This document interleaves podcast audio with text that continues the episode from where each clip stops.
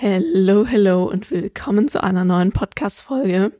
Ja, es ist Sonntag und übrigens gerade 7 Uhr. Ich bin trotzdem entsprechend schon sehr motiviert. Wir sind hier heute nämlich schon seit 5 Uhr wach und entsprechend fühlt sich jetzt echt eher an wie irgendwie 9 oder 10 Uhr. Und ja, ich muss schon so ein bisschen schmunzeln, denn ich habe heute etwas Besonderes mit euch vor, beziehungsweise ein besonderes Thema geplant ein sehr heiß diskutiertes Thema und ich glaube, zu kaum einem Thema gibt es so unglaublich viele unterschiedliche Meinungen, Standpunkte und auch ein auf Social Media immer heiß diskutiertes Thema. Und vielleicht kann sich der ein oder andere von euch schon denken, das ist das Thema Gluten. Und ja, bei kaum einem Thema erlebe ich ein Was. Und das ist Schwarz-Weiß-Denken. So stark wie beim Thema Gluten. Es gibt gefühlt beim Thema Gluten nur Schwarz und Weiß und diesen Standpunkt, dass man sagt, okay, Gluten macht krank, isst bitte kein Gluten. Und diesen gegensätzlichen Teil, dass man sagt, okay, hast du eine Zöliakie? Nein, ja, dann kannst du auch Gluten essen. Und dieses Schwarz-Weiß-Denken bei diesem Thema Gluten finde ich einfach eines, nämlich viel zu einfach. Und das finde ich absolut problematisch, denn das Ganze kann eben einfach nicht nur schwarz oder weiß gesehen werden, sondern hängt noch von ein paar unterschiedlichen Faktoren ab und unter anderem eben vor allem von dem Mensch selbst. Darauf gehe ich dann aber gleich nochmal ein bisschen genauer ein. Und ja, vielleicht klären wir erstmal so ein bisschen, was ist Gluten überhaupt? Denn das ist ja ganz, ganz wichtig dafür, dass wir überhaupt uns dann ein paar andere Sachen ein bisschen genauer anschauen können. Bei Gluten handelt es sich um sogenanntes Klebereiweiß, sprich, das sind Eiweißmoleküle, die in Getreide enthalten sind. Das übrigens auch schon immer, weil das ja auch so ein Punkt ist, der ab und an angesprochen wird. Aber die Konzentration hat sich verändert. Darauf gehe ich aber gleich nochmal ein bisschen genauer ein. Und dieser Begriff Klebereiweiß das tut ja eines schon ganz gut implizieren, nämlich es wird sehr, sehr gerne zu Backen benutzt und befindet sich also fast immer in Backwaren, eignet sich perfekt zum Backen, weil es Teige zusammenhält und sie fluffiger macht.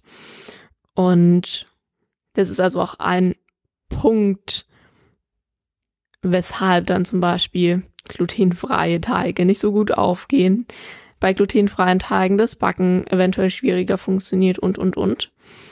Weil es einfach ein paar andere Dinge dann zu beachten gilt, weil wir ja eben dann nicht dieses Gluten, also dieses Klebereiweiß vorliegen haben.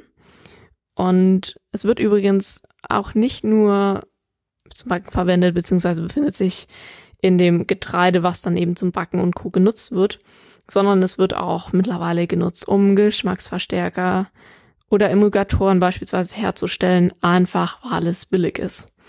Und es bedeutet so ein bisschen nicht nur Getreide heißt daher Gluten, sondern es befindet sich mittlerweile in extrem vielen, vielen, vielen, vielen Produkten Gluten, weil es einfach günstig ist, weil es hier einfach auch häufig gerne genutzt wird, weil es eben diese Eigenschaften hat, dass es Dinge gut zusammenhält, dass es Dinge fluffiger macht. Und deshalb geht dieser Einsatz von Gluten mittlerweile sehr, sehr weit über das reine Getreide hinaus. Und das ist auch so dieser Punkt, den ich vorhin schon mal ganz kurz angesprochen habe, mit diesem Thema, die Konzentration hat sich geändert. Also nicht nur Getreide heißt daher Gluten.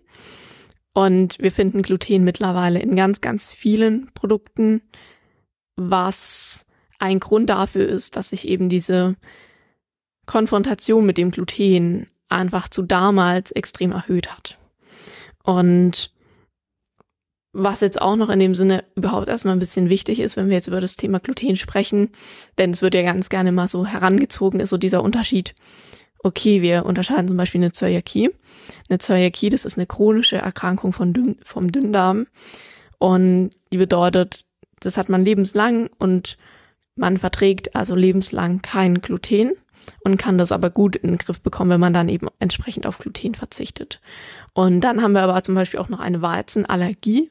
Bedeutet, ihr hört schon das zweite Wort Allergie, also hier liegt dann wirklich eine Allergie vor. Und dann gibt's aber noch so eine dritte Sache und das ist eine Gluten oder eine Weizensensitivität. Und das bedeutet, dass Betroffene zum Beispiel mit Blähungen reagieren, mit Durchfall reagieren, mit Bauchschmerzen reagieren, mit Schwindel, mit Kopfschmerzen. Das hat ganz, ganz viele mögliche Symptome. Und genau bei diesem Aspekt gibt es eben bis dato keine Möglichkeit, das mit einem aussagekräftigen Laborparameter zu bestätigen. Und das betrifft, und das wird auch noch sehr stark untersucht, weil man ja noch nicht so richtig weiß, wie entsprechend ähm, ja man das jetzt testen oder wie auch immer kann bis zu zehn Prozent der Bevölkerung. Und diese Zahlen werden immer diskutiert. Also man kommt auch mal auf fünf Prozent, man kommt mal auf zehn Prozent, man kommt mal auf ein bisschen weniger es kann bis zu zehn Prozent der Bevölkerung betreffen. Und wenn wir jetzt über das Thema Gluten sprechen, ist es erstmal ganz wichtig, so ein allgemeines Ding festzuhalten. Und das ist dieses, dass Gluten nicht verdaut werden kann. Das bedeutet, es kann nicht vollständig aufgespalten werden, wie zum Beispiel andere Eiweißmoleküle. Gluten kann eben im Körper nicht vollständig auf, gespalten werden. Und wenn man das so ein bisschen, und da möchte ich nur ganz, ganz kurz den Zusammenhang mit der Darmflora herstellen, weil das beim Thema Gluten eben unter anderem ein entscheidender Punkt ist, ist, dass ein starker Zusammenhang mit der Darmflora besteht. Das bedeutet, wenn dies intakt ist, ist es so, dass Personen in der Regel keine Probleme mit Gluten haben und mit, mit Gluten sehr, sehr gut zurechtkommen. Wenn der Darm allerdings nicht perfekt aufgestellt ist, dann kann es eben zu Problemen mit Gluten kommen. Das heißt, wenn im Darm ein Ungleichgewicht vorliegt, wenn im Darm eine Dysbiose besteht, was ja ganz, ganz häufig der Fall ist, weil es eben an so, so vielen Stellschrauben liegt, und das haben wir in der letzten Folge schon mal so ein bisschen besprochen, warum der Darm so wichtig ist, bedeutet, wenn der Darm eben nicht komplett intakt ist, dann kann das zu Problemen kommen. Und da mag ich gar nicht so genau ins Detail gehen, weil es ist das ist gar nicht so einfach, diese Mechanismen dahinter zu, bestehen, zu verstehen, aber das hängt dann eben unter anderem mit der Ausschüttung von Zonulin zusammen. Das hängt mit der, mit den Darmöffnungen und ähm, Membranen zusammen. Und wenn man es einfach aufs Einfache herunterbrechen möchte, kann man einfach sagen, ist die Darmflora intakt, hat man in der Regel keine Probleme mit Gluten. Ist die Darmflora nicht intakt, dann kommt es tatsächlich häufig zu Problemen mit Gluten. Und bei was es auch so ist, wo eben bei Gluten negative Auswirkungen diskutiert werden, das ist zum Beispiel bei Autoimmunerkrankungen. Also da wird tatsächlich eine negative Wirkung diskutiert. Das heißt, sprich zum Beispiel Typ 1 Diabetes, Multiple Sklerose sind so ein paar Sachen, wo zum Beispiel eine negative Wirkung von Gluten diskutiert wird und man dann da auch entsprechend es Sinn machen kann, auf Gluten zu verzichten. Und ja, bei dem Thema Gluten hat man ja ganz oft dieses extreme Schwarz-Weiß-Denken. Das heißt, dieses, wo ich euch schon am Anfang gesagt habe, dass es gefühlt immer nur diese zwei Meinungen gibt. Also, ja, hast du denn jetzt eine Zöliakina? Wenn du die denn nicht hast, dann ist doch Gluten. Und jetzt ist euch vielleicht schon ein bisschen klar geworden, nee, so einfach ist es eben nicht, weil es eben erstens nicht nur eine Zöliakie gibt, sondern es auch eine Weizenallergie gibt, aber eben vor allem auch eine Gluten- und Weizensensitivität, wo man eben bislang noch nicht weiß, wie viele betrifft das tatsächlich und man bislang auch noch nicht das so richtig aussagekräftig testen kann, was ja ja ein absolutes Problem darstellt, weil dadurch eben möglicherweise viele Betroffene eben mit ihr ihre Beschwerden gar nicht lokalisieren können, auch ihre Beschwerden nicht zuordnen können, die möglicherweise vielleicht sogar mit sowas in Verbindung stehen könnten. Und Deswegen ist es bei diesem Thema einfach nicht so einfach, das so herunterzubrechen auf dieses, ja, hast du das nicht, dann kannst du das essen und hast du das, dann ist es halt nicht. Das ist einfach zu einfach. Und genauso wenig ist es zu einfach zu sagen, okay, Gluten macht uns jetzt alle krank und Gluten ist für alle schädlich, das ist genauso einfach. Also zu dem Thema wird ja unheimlich viel noch geforscht und ganz vieles ist einfach noch nicht erforscht und ganz viele Dinge weiß man eben noch nicht. Was man aber weiß, ist, dass es einfach von verschiedenen Faktoren abhängt, inwiefern man mit Gluten umgehen kann oder mit Gluten nicht umgehen kann und dass deutlich viel mehr Menschen, als man das denkt, eben Gluten oder eben Gluten in diesem Maße, wie es eben heutzutage zu sich genommen wird, einfach weil es einfach nicht nur mehr Getreide ist, wo es enthalten ist, sondern auch viele, viele andere Produkte, in denen Gluten steckt, dass wir einfach so ein Übermaß häufig konsumieren, dass man dadurch dann einfach einer erhöhten Konfrontation mit Gluten ausgesetzt ist. Und dieses Thema einfach nicht auf diesen, auf so, ja, so einfach herunterbrechen kann, weil es so einfach nicht ist. Das heißt, man muss zu diesem Thema einfach noch unendlich viel forschen. Und man geht eben davon aus, dass wenn die Darmflora intakt ist, dann ist es zum Beispiel mit dem Gluten in der Regel für die meisten Leute gar kein Problem. Aber, und dann kommen wir halt wieder zu diesem entscheidenden Punkt, ja, ist die Darmflora denn wirklich intakt? Weil das ist sie halt bei ganz, ganz viel nicht, weil der Darm halt komplett außer Acht gelassen wird. Und weil gerade zum Thema Darm halt so, so viel dazugehört. Und das ist halt einfach ein ganz, ganz wichtiger Punkt und an der Stelle kommen dann halt auch einfach immer die persönlichen Erfahrungen mit ins Spiel. Das heißt, persönliche Symptome, Erfahrungen, die man dann eben mit dem Konsum macht. Und wenn ich das jetzt zum Beispiel, ich erzähle mal so ein bisschen von mir die Geschichte dahinter, weil dann kommen wir dann auch nochmal dann am Ende kurz zu den ähm, E-Books ich war in der Kindheit, war ich schon immer ein Riesenfan von Brot und Brötchen. Hab ich geliebt. Semmeln, so weiße Semmeln. Ich weiß gar nicht, ich glaube, das heißt auch wieder überall in Deutschland irgendwie anders. So weiße Semmeln hätte ich echt immer, hätte ich fünf, sechs am Stück auch essen können. Was übrigens auch nicht verwunderlich ist, weil durch die leeren Kohlenhydrate ist das ganz normal. Und also soll es jetzt gar nicht drum gehen. Ich habe halt total gerne Brot und Brötchen gegessen und auch viel und das wird ja auch gerade hier bei uns in Deutschland unheimlich viel gegessen, unheimlich viel Brot, unheimlich viel Brötchen. Und ich hatte aber bereits in meiner Jugend ganz häufig und ganz stark mit einem was zu kämpfen und das war unter anderem ein Blähbauch. Ich hatte super häufig starke Bauchschmerzen, ich hatte super häufig einen Blähbauch und ich hatte damals echt große Probleme damit und mir ging es damit auch absolut nicht gut und ich war damals auch bei verschiedenen Ärzten natürlich, wurde das Ganze ja auch nicht, auch nie ganzheitlich betrachtet und das wurde auch nie in Erwägung gezogen, dass eventuell irgendwie was mit Gluten oder was auch immer zu tun haben kann. Aber ich habe dann damals für mich diesen Test gemacht und habe eben auch gemerkt, okay, weil ich eben auch zum Beispiel in der Jugend ganz starke Probleme mit unter anderem Akne hatte und dann habe ich halt für mich selber diesen Test gemacht und habe gesagt, hm, okay, vielleicht kommt das wirklich von diesen, ja, hellen Brötchen, die ich da permanent esse.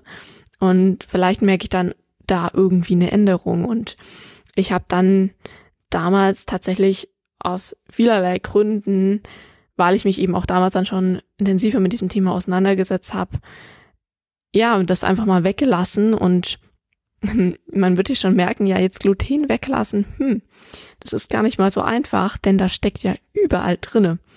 Und finde mal ein Brot, ein Brötchen ohne Gluten. Und das ist aber nochmal ein anderer Punkt, da komme ich dann nochmal kurz drauf zurück. Und ja, bei mir hat es tatsächlich riesige Effekte gehabt. Also ich hatte danach nicht mehr diese starken Probleme mit Bauchschmerzen, mit Blähbauch. Und es war auch nicht sofort, weil man natürlich ja Gluten überall findet. Und wenn man sich das erstmal anschaut, über welche Lebensmittel man täglich überall Gluten konsumiert, dann, hm, dann ist das schon, ja, ziemlich überall drinne. Und das ist dann natürlich, kommt es dann einfach auch zu einer sehr hohen Konzentration, die man dann einfach über den Tag zu sich nimmt.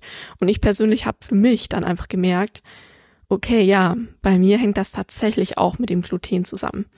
Und Ernährung wurde da ja damals gar nicht hinterfragt und da will ich auch gar nicht unbedingt drauf hinaus, sondern einfach, dass diese, ja, ganzheitliche Sichtweise, wie so oft halt einfach komplett gefehlt hat. Dass man das jetzt nicht mit irgendwelchen organischen Ursachen in Verbindung bringt, sondern vielleicht auch einfach mit, ja, so simplen Dingen wie, hm, okay, ja, was wird denn über den Tag hin gegessen und ja, wie sieht es denn mit dem Thema Gluten aus? Und ich habe deswegen auch so ein bisschen so eine persönliche Story mit Gluten, was dann letztlich dazu geführt hat, dass ich dann damals eine Zeit lang eben tatsächlich wirklich komplett glutenfrei gegessen habe, weil ich daraufhin einfach eine extreme Besserung gemerkt habe und auch gemerkt habe, wie ich dann eben deutlich weniger mit verschiedenen Beschwerden zu tun hatte. Übrigens an der Stelle ja auch noch wichtig, ich habe natürlich auch einen Test auf Zöliakie gemacht, auch auf Weizenallergie und hatte da auch keine positiven Testergebnisse. Testergebnisse, aber wir wissen ja, aber wir wissen ja auch, und das hatten wir ja vorhin schon mal kurz, dann gibt es eben auch noch diese Gluten- und Warzensensitivität, die man eben bislang noch nicht mittels ja, konkreter Laborparameter oder aussagekräftiger Laborparameter bestimmen kann oder dann eben auch nochmal eine Rolle spielen. Und das Allerwichtigste, dann gibt es ja noch die Symptome von Leuten, die eben auch super wichtig sind und die dann auch ernst zu nehmen sind, wenn sie dann eben in verschiedene Richtungen laufen könnten. Und das ist einfach super, super wichtig und das ist auch sowas, was ich euch mitgeben möchte, dass wenn ihr Beschwerden habt, Signale, die euch euer Körper sendet, dass ihr diese wahrnehmt und unabhängig davon, was jetzt vielleicht jemand andere sagt, dass ihr dem nachgeht, dass ihr versucht, ja, dem auf die Spur zu kommen und nur weil etwas auch zu einem Zeitpunkt eben noch nicht wissenschaftlich erklärt werden kann, heißt es nicht, dass es nicht wahr sein kann, beziehungsweise dass es bei euch nicht der Fall sein kann. Also es spielen einfach so unglaublich viele Dinge eine Rolle und es kann so unterschiedliche Einflüsse haben und genau, aber einfach nur aus meiner eigenen Erfahrung jetzt auch mit dem Thema Gluten heraus kann ich euch einfach sagen, dass wenn ihr solche Beschwerden in solche Bereiche habt, die eben auch in diese Richtung gehen, Blähbauch, Durchfall, Bauchschmerzen, starke Bauchschmerzen, vielleicht auch nach dem wirklich, dass ihr die auch einfach nach dem unmittelbaren Konsum dann eben wahrnehmt, dann können das schon Anhaltspunkte sein, die euch dann vielleicht in eine Richtung lenken können und euch da vielleicht ein Anhaltspunkt sein können, dass es eventuell, dass man mal drüber nachdenken könnte, das Gluten zu reduzieren, um dann einfach zu schauen, okay, hängt es ja vielleicht dann wirklich damit zusammen. Denn es ist auf jeden Fall nicht so, dass Gluten uns alle krank macht, aber es ist eben auch nicht so, dass jeder, der jetzt keine Zöliakie hat oder jeder Mensch jetzt irgendwie Gluten super verträgt und Gluten jetzt einen positiven Einfluss auf unsere Gesundheit hat. Ja, also es hat auf unsere Gesundheit im Normalfall einen neutralen Effekt. Und hier kommt es dann eben einfach da, hier hängt es dann einfach davon ab, ja, okay, wie ist denn unter anderem der Darm aufgestellt? Ist die Darmflora wirklich intakt? Das heißt, dann damit das Gluten dann entsprechend verdaut, beziehungsweise es kann ja nie vollständig verdaut werden, aber entsprechend teilweise verdaut werden kann und damit das dann alles ordnungsgemäß abläuft. Oder ist die Darmflora eben vielleicht schon im Ungleichgewicht und genau dann, dann kann es eben tatsächlich mit dem Gluten problematisch werden, weil dann eben verschiedene Mechanismen einsetzen, die dann eben tatsächlich eine negative Wirkung auf unsere Gesundheit haben kann. Und das weiß man ja zum Beispiel auch im Zusammenhang mit verschiedenen Autoimmunerkrankungen, wo man das schon seit einigen Jahren diskutiert. Und ansonsten ist es einfach so, dass dann auch super, super viel recherchiert und aufgeklärt werden muss und sich da sicherlich auch nochmal ganz vieles ändern wird.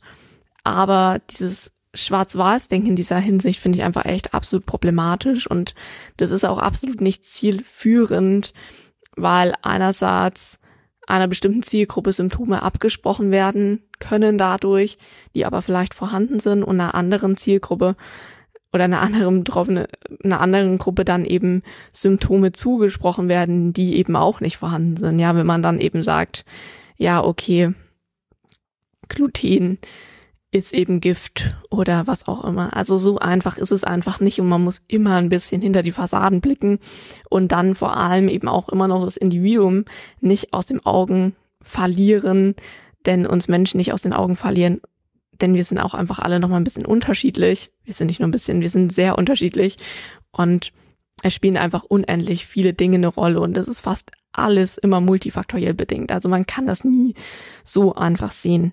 Was an der Stelle auch noch ein ganz, ganz wichtiger Punkt ist, weil das ja dann auch gerne mal so ja rüberkommt, auch auf Social Media mit dann entsprechend glutenfreien Rezepten. Das ist einfach dieses, dass man das glutenfrei, und das ist jetzt ein ganz, ganz wichtiger Punkt, glutenfrei ist nicht gesund. Also, Was will ich euch damit sagen? Nur weil ein Rezept jetzt glutenfrei ist, bedeutet das nicht, dass das Rezept automatisch gesund ist, nährstoffreich ist oder was auch immer. Weil die meisten glutenfreien Mehle sind ja auch Auszugsmehle. Ja, bedeutet, man arbeitet dann beim glutenfrei gerade ganz, ganz viel mit Reismehlen.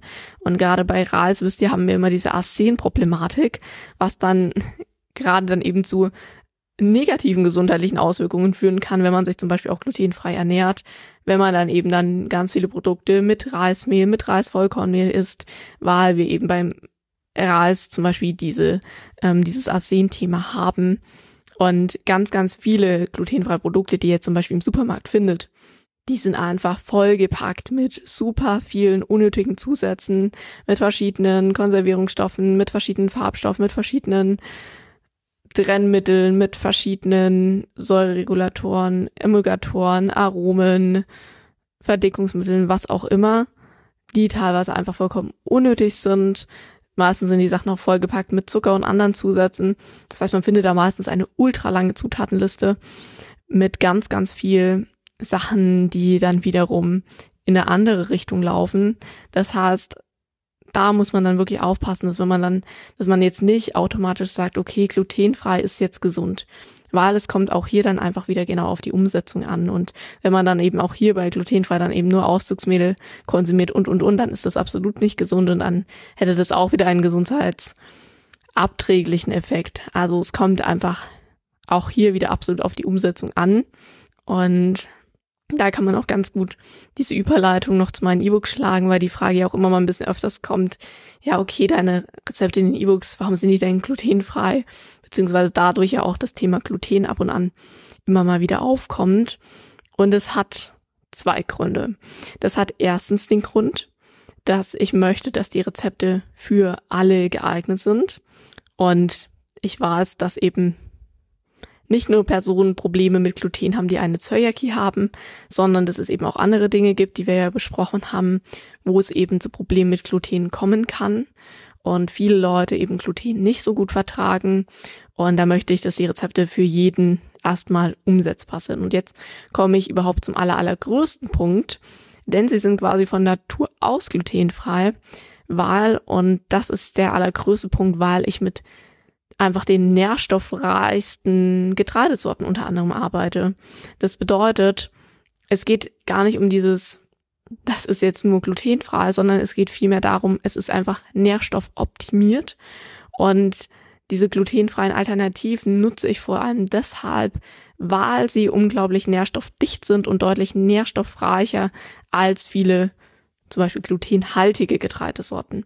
Also mir geht's dann vielmehr um diese Nährstoffdichte, als um diese reine Glutenfreiheit. Und dadurch schlage ich zwar quasi zwei Fliegen mit einer Klappe, denn erstens können alle Leute die Rezepte nachkreieren, egal ob sie jetzt gut Gluten vertragen oder schlecht Gluten vertragen. Und das zweite, sie liefern einfach eine unheimlich große Mikro-Makronährstoffdichte, weil wir haben unter anderem in Hafer einfach super viel Protein, wir haben eine tolle Ballaststoffquelle, wir haben in Hafer eine Vielzahl von verschiedenen Mineralstoffen und Spurenelementen, ja, unter anderem zum Beispiel Eisen und, und, und. Und ähnlich sieht es eben auch mit Buchweizenmehl aus. Das sind ja so diese zwei Hauptdinge, die ich verwende. Einfach hier ein unglaublich tolles Aminosäurenprofil. Buchweizen enthält alle essentiellen Aminosäuren. Buchweizen ist unglaublich reich an B-Vitamine. Das sind einfach Sachen, die die beiden total auszeichnen und total besonders machen. Und zusätzlich kommt halt noch dazu, sie sind praktischerweise auch glutenfrei. Also das ist so sozusagen eher eine Ergänzung als dass es da ausschließlich um diese Glutenfreiheit geht. Denn, und das ist eben einfach ein ganz, ganz wichtiger Punkt, wenn ihr eben auch bei Instagram oder wo auch immer im Laden glutenfreie Produkte, diese Produkte sind dann wirklich in der Regel eben gemacht für diese Menschen mit Zöliakie, die eben darauf angewiesen sind, kein Gluten essen zu dürfen aber diese Produkte sind nicht nährstoffoptimiert, diese Produkte sind nicht gesund zusammengesetzt, die sind nicht im Hinblick auf die Gesundheit optimiert, sondern das sind halt einfach Produkte für die Leute, die halt keine anderen Produkte essen dürfen. Und wir wissen ja auch, viele andere Produkte sind jetzt nicht nährstoffoptimiert oder haben jetzt da irgendwie einen gesundheitlichen Wert. Ja, also da muss man dann wirklich gucken, dass man da eben weiß, okay, ja, glutenfrei ist nicht gleich gesund. Es kommt einfach ganz klar auf die Umsetzung an und da liegt dann noch viel, viel mehr dahinter, weil man das eben auch entsprechend nährstoffreich umsetzen muss. Genau, und das ist ein ganz, ganz wichtiger Punkt. Ja, ich glaube, das war es jetzt auch so größtenteils zu dem Thema, Thema Gluten ein Riesenthema, ein Thema, was super interessant ist, was super spannend ist, wo es unglaublich viel Recherche gibt und ja, wo es einfach unglaublich viele Diskussionen gibt, die meiner Meinung nach immer so ein bisschen unnötig sind. Einfach, weil dieses Schwarz-Weiß bei diesem Thema einfach zu einfach ist und weil man das nie aus nur einer Sichtphase betrachten kann, sondern gerade bei so einem Thema einfach viele andere Dinge eine Rolle spielen und auch immer der Mensch als Individuum ähm, dann eben gerade bei so einem Thema, wo es noch ja einfach noch nicht so viel Forschung gibt, beziehungsweise man einfach viele Dinge auch noch nicht erklären kann. Man da dann einfach auch den Menschen als Individuum mit seinen vielleicht persönlichen Symptomen, Problemen dann auch nicht aus den Augen verlieren darf, weil das einfach super relevant ist und da hoffe ich, da konnte ich euch ein bisschen Wissen rüberreichen.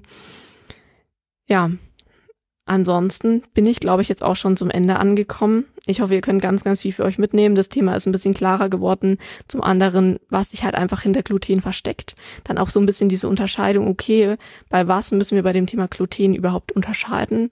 Und dann aber auch diese Sache, okay, was ist Gluten eigentlich und wann kann Gluten möglicherweise problematisch werden, wann nicht und und wie kann man diese recht extremen Sichtweisen vielleicht auch für sich einordnen? Und vielleicht auch noch, das hatte ich vorhin so ein bisschen vergessen zu sagen, ich ernähre mich mittlerweile nicht mehr komplett glutenfrei, aber immer noch recht glutenarm. Das heißt, ich achte einfach immer noch drauf, ja, was ist die Quelle des Glutens und merke einfach, dass ich unheimlich gut damit fahre, mich glutenarm zu ernähren. Also ich kann wieder Gluten essen, weil ich meinen Körper wieder schrittweise in Balance gebracht habe, meinen Darm in Balance gebracht habe und es entsprechend wieder deutlich, deutlich besser vertrage. Aber ich merke eben immer noch, dass zu viel Gluten mir absolut nicht gut tut und dass ich mit kleinen Mengen Gluten am aller, allerbesten fahre, wenn ich eben einfach Gluten reduziere und mich da weiterhin sehr glutenarm ernähre. Und ich kenne auch ganz, ganz viele, denen das ähnlich geht. Und da auch einfach diese Message an euch, dass ihr da in euch reinhört, in euren Körper reinhört vor allem und auch einfach schaut, okay, wenn ihr eben entsprechende Symptome habt, kann das vielleicht damit zusammenhängen, kann das eine Ursache haben, dann macht es eventuell tatsächlich mal Sinn, das zu reduzieren, einfach um das auszuprobieren, inwiefern euch dann was anderes vielleicht besser tut oder inwiefern das vielleicht auch damit zusammenhängen könnte. Aber das ist halt ein ganz, ganz wichtiger Punkt. Man ist einfach individuell. Es kommt einfach sehr auf den individuellen Zustand an. Es kommt auf den individuellen Zustand des Darmes an. Und zusätzlich kommt es noch auf unendlich viele andere Dinge an, wie zum Beispiel Sensitivitäten, die man eben zum Beispiel hat um dann eben bestimmte Dinge einfach, ja, nicht so gut verdauen zu können, wie zum Beispiel das Gluten. Okay, dann hoffe ich, ihr konntet ganz, ganz viel für euch mitnehmen und ihr könnt auch für euch da einfach so ein bisschen klareren Standpunkt fassen und das Ganze ein bisschen besser einordnen. Ich freue mich riesig, wenn ihr eine Bewertung da lasst, wenn euch die Folge gefallen hat. Gerne auf Spotify, auf Apple, wo auch immer ihr jetzt gerade hört. Das geht super, super fix und hilft mir einfach total, damit der Podcast möglichst viele Leute erreicht und möglichst viele einfach von dem kostenlosen Wissen profitieren können. Und ansonsten wünsche ich euch jetzt noch einen schönen Sonntag und wir hören uns dann in zwei Wochen wieder. Bis dann.